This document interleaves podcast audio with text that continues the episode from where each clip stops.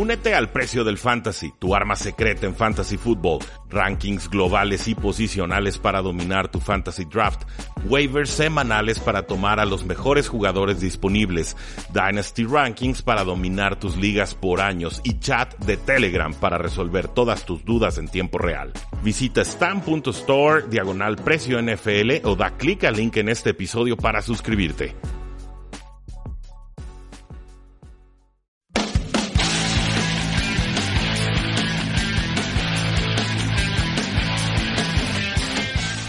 Saludos a todos, bienvenidos a un programa más de Tres y Fuera, el programa en el que únicamente hablamos de NFL y fútbol americano nacional. Mi nombre es Rudy Jacinto, llevo ya casi cinco años en el Radio Espectro Tapatío, hablando eh, específicamente de, NFL, del escenario eh, nacional en sus distintas ligas. Y el día de hoy, pues bueno, un programa un tanto más breve porque, aunque ustedes no lo crean, hay muchas obras que se están realizando alrededor de mi, de mi pobre hogar y esto pues obviamente interfiere con la calidad de sonido que les puedo ofrecer en estos eh, momentos. Entonces voy a tratar de colar el programa lo más rápido posible antes de que reanuden actividades los albañiles con sus taladros y demás máquinas de destrucción eh, masiva. ¿De, qué vamos a platicar el día de hoy? Pues bueno, hay un artículo que me pidieron eh, escribir para el equipo de Hablemos de Fútbol, que ahora ya tienen su, página web, Hablemos de Fútbol con doble o, eh, una página muy bonita, bien cuidada, que, ya tiene varios artículos noticiosos y de opinión. Y pues bueno, me permitieron eh, debutar una columna y lo hice con un artículo titulado eh, El paso en falso de los Giants. Es un artículo del 29 de mayo de 2018 en el cual, bueno, pues yo eh, pretendo argumentar varias posturas o varias razones por las cuales yo no estoy a favor de que los gigantes de Nueva York hayan tomado al excelente corredor Saquon Barkley de la Universidad de Penn State. Eh, dice el artículo eh, que yo creo, bueno, que los gigantes cometieron un error, que fue un error predecible, un error que sucedió en cámara lenta, eh, que no había ninguna oferta que los G-Men o los, directivos de los New York Giants estuvieran dispuestos a considerar, al parecer, y que más que aplaudirles por tomar a Socon Barkley, tendríamos que invitarlos a reflexionar con base en la evidencia.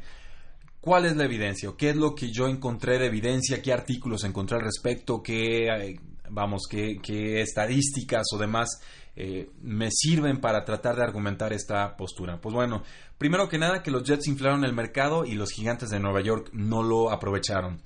Recordemos que los Jets de Nueva York estaban en la posición número 6, eh, exacto, y que bueno, pagaron tres segundas rondas tanto del 2018 como del 2019 para subir tres posiciones con los Indianapolis Colts. En su momento, bueno, me pareció un precio excesivo, pero entendía la urgencia de los Jets de Nueva York de por fin encontrar a un quarterback eh, franquicia. Aquí pequeño paréntesis, Terry Bridgewater se está viendo excelente en los entrenamientos. Eh, creo que si sigue así le va a quitar el puesto tanto a Josh McCown y va a permitir o va a hacer que tarde más eh, Sam Darnold en aparecer en el campo. Cierro paréntesis.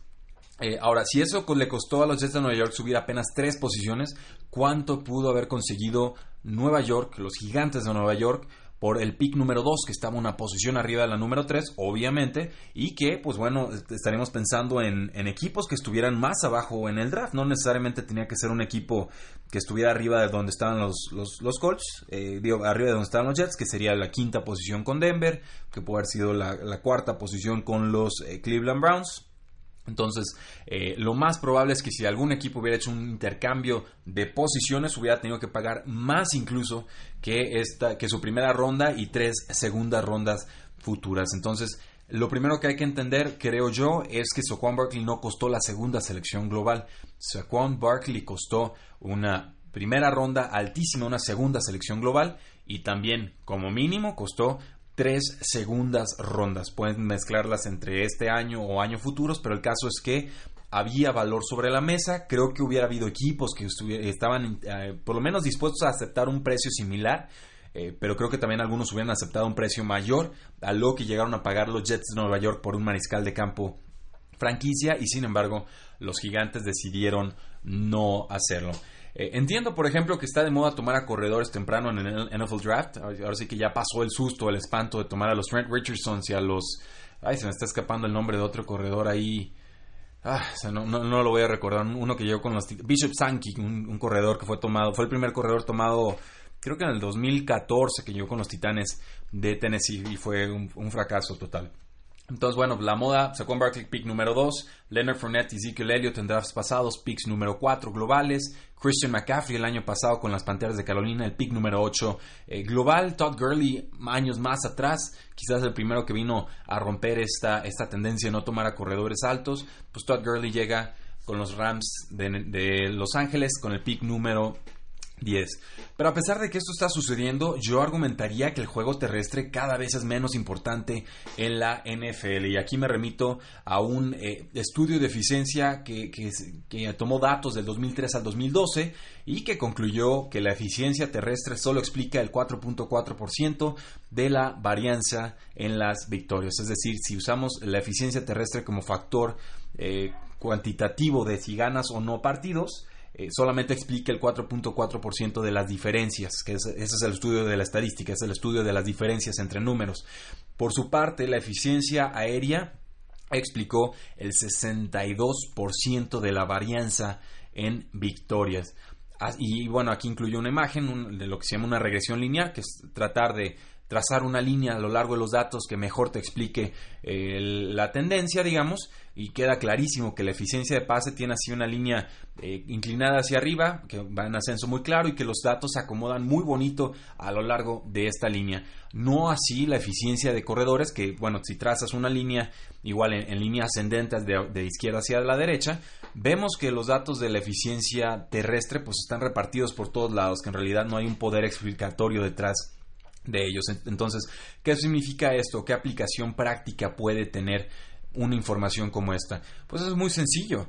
Eh, significa que nos tenemos que enfocar en todo lo que nos aumente la eficiencia de pase o todo lo que le reste eficiencia de pase a los equipos rivales. Entonces, esas son las selecciones que tendrían que ser más importantes. No, no el juego de un corredor como tal, por más talentoso que sea, porque está demostrado que su impacto en el campo, eh, a grandes rasgos, pues va a ser menor que el de un receptor, que el de un mariscal de campo, quizás que el de una ala cerrada, posiblemente que el de un cornerback o un jugador de la secundaria.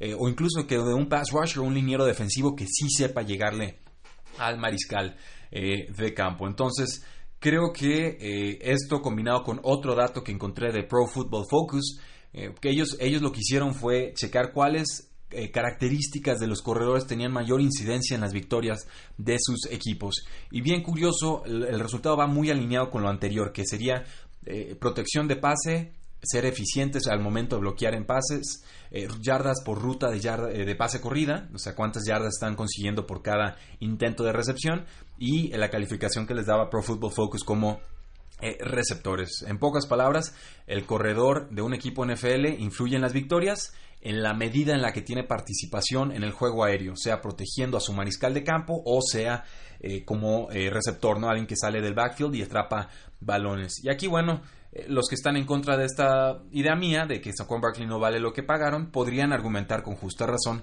que Saquon Barkley sabe atrapar pases y que tiene una protección de mariscal de campo eh, por lo menos adecuada y, mejorable. Y sí, tiene excelentes manos, condiciones atléticas endiabladas, sabe castigar a defensivos en campo abierto, pero no creo que tenga mayor impacto en el juego aéreo que un quarterback, que un cornerback o un pass rusher. Entonces, desde ahí también, si no íbamos a hacer el cambio de posiciones en el draft, pues creo que por lo menos hubiéramos tenido que pensar en otra eh, posición. Eh, ¿Qué más les puedo eh, contar? Por ejemplo, aquí hay un estudio de Ben Baldwin de Field Goals, Field Goals que sería aves, no, goles de campo, .com, y él toma datos de los top 20 corredores tomados, o más bien de corredores tomados en el top 20 de cada uno de sus drafts del 2004 al 2017, que es una muestra de 17 jugadores. Ellos, pues bueno, tuvieron casi 19 mil acarreos y promediaron 4.2 yardas por acarreo. En el mismo periodo, los equipos de la NFL, es decir, todos los corredores en general, han corrido eh, casi 195 mil 500 veces, aquí 195.381 es un numerote, pero casi 200.000 veces, si lo quieren ver muy redondeado. ¿Y cuántas yardas creen que promediaron estos corredores de menor calibre en teoría? 4.2 yardas por acarreo. O sea, si pagabas un top 20 en los últimos, de 2004 a la fecha, 4.2 yardas por acarreo. Si conseguías a cualquier otro corredor que medianamente competente en un sistema ofensivo medianamente promedio, 4.2 yardas por acarreo. Entonces me pregunto yo, ¿dónde está verdaderamente el valor agregado del corredor? En el juego terrestre como tal eh, es, muy difícil. La, muestra que les estoy diciendo aquí es enorme y tiene evidencia indiscutible que sería la conclusión. Tomar un corredor top 20 no garantiza que producirá más por tierra que un corredor de segunda ronda en adelante. Entonces, ¿por qué demonios vamos a pagar más por un corredor de primera ronda que por uno de segundo, segunda ronda o más adelante? Sobre todo en un año como este en el cual había muchos muy buenos corredores. Digo, nos cansamos de hablar de ellos en, este espacio y en hablemos de fútbol.com. Eh, estaba, por supuesto, Saquon Barkley, pero estaba Darius Guys, que llegó con los Washington Redskins.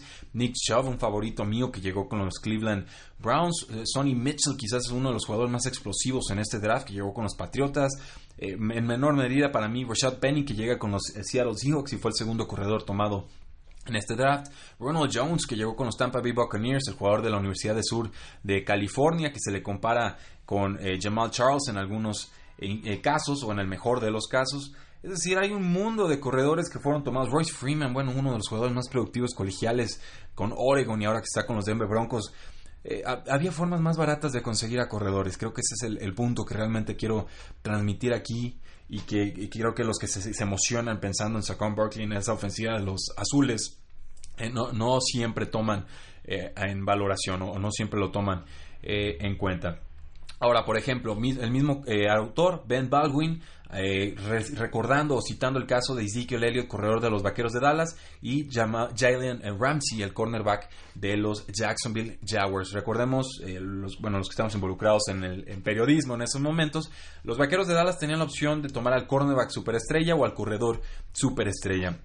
Jalen Ramsey eh, finalmente fue seleccionado un turno después. Los vaqueros de Dallas se fueron con el corredor.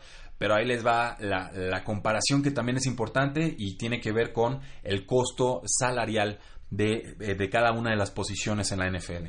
Jalen Ramsey, la quinta posición global del 2016, le va a costar a los Jacksonville Jaguars este año 6.4 millones eh, de dólares. Esto lo convierte en el cornerback número 26 mejor pagado de la NFL, que para mí es una ganga por un jugador que prácticamente borra a receptores del campo. Ezekiel Elliott, que fue la cuarta selección del 2016, le va a costar a su equipo 6.9 millones de dólares este año y a diferencia de, de Jalen Ramsey, que va a ser el 26 mejor pagado, Ezekiel Elliott va a ser el tercer cornerback mejor, eh, perdón, corredor mejor pagado de la NFL y ni siquiera ha terminado su contrato de novato. Eh, los dos son jugadores estrellas, pero ¿cuál vale más según el precio de mercado que hay en cada una de las posiciones?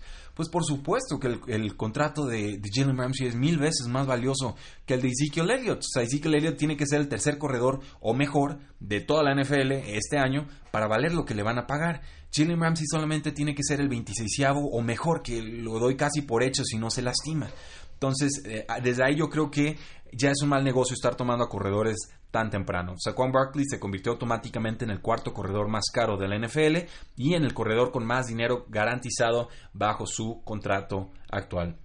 Búsquenle, disfrácenlo, llámenle como le llamen. Eso a mí me parece un mal negocio, porque entonces Saquon Barkley tiene que convertirse sí o sí en el cuarto mejor corredor desde su temporada de novato y casi por, la duración de todo su contrato. Y sobre todo no es solo eso, sino todo lo que dejaste a un lado. Dejaste a un lado a defensive ends, dejaste a un lado a cornerbacks, dejaste a un lado a mariscales de campo, que lo hemos dicho. La ventaja más grande que existe en la NFL en estos momentos es tener a un mariscal de campo novato competente jugándote con un contrato de novato. Esa es la gran ventaja que hay en la NFL y creo que, eh, sobre todo por lo que yo opino de Eli Manning en estos momentos, que creo que ya va de salida, pues bueno, me parece que los gigantes de Nueva York también en ese sentido desaprovecharon eh, una oportunidad. Ahora, los que juegan fantasy fútbol lo saben mejor que nadie. La posición de corredor es muy frágil.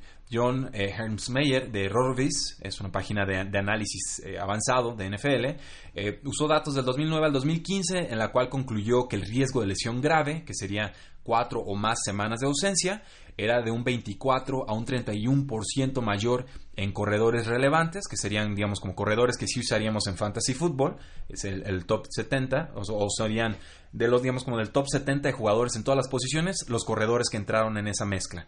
Eh, y, es, y la diferencia aquí es que las lesiones graves en corredores, bueno, 24-31% más alto en corredores relevantes que en receptores relevantes. Entonces, además de que el jugador relativamente te sale caro, además de que pagaste mucho por él, pues también tiene un mayor riesgo de lesión en el campo. O sea, si tienes un receptor estrella y tienes un corredor estrella, eh, la mayoría de las veces se te va a lastimar antes el corredor que el receptor.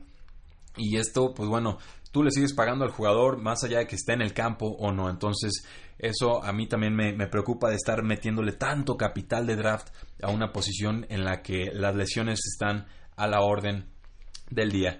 Y por último, bueno, pues hablé de Eli Manning, creo que va de salida. El sistema de Ben McAdoo, que ya, ya está fuera como head coach de los Gigantes de Nueva York, está diseñado para lanzar el de balones rápidos. Esto redujo sus yardas por intento de pase. Y pues bueno, también es cierto que el año pasado perdió tanto a Del Beckham como a Brandon Marshall en la misma temporada. Sin embargo, eh, fue yo quiero recordarles que fue reemplazado por Geno Smith en la mitad de la temporada, porque fue un año perdido para los Gigantes de Nueva York pasaron de anotar 26.2 puntos por juego en el 2015 a 15.4 puntos por juego en el 2017. Esto los convertía creo que en la segunda peor ofensiva de toda la NFL por puntos anotados. Eh, yo veo muy pocas razones para creer que Eli Manning va a tener un tercer aire, porque Ben McAdoo le dio un segundo en el ocaso de su carrera. Creo que los Giants no tendrían por qué fiarse de ello, aunque lo creyeran. Y creo que tomar a Carl Lolera de, de la Universidad de Richmond, de los Richmond Spiders, en la cuarta ronda, es válido, es importante, pero que no, no demerita o no compensa el no haber tomado un mariscal de campo en la segunda posición global o alguna otra posición de valor si realmente querías jugar con Eli Manning esta eh, temporada.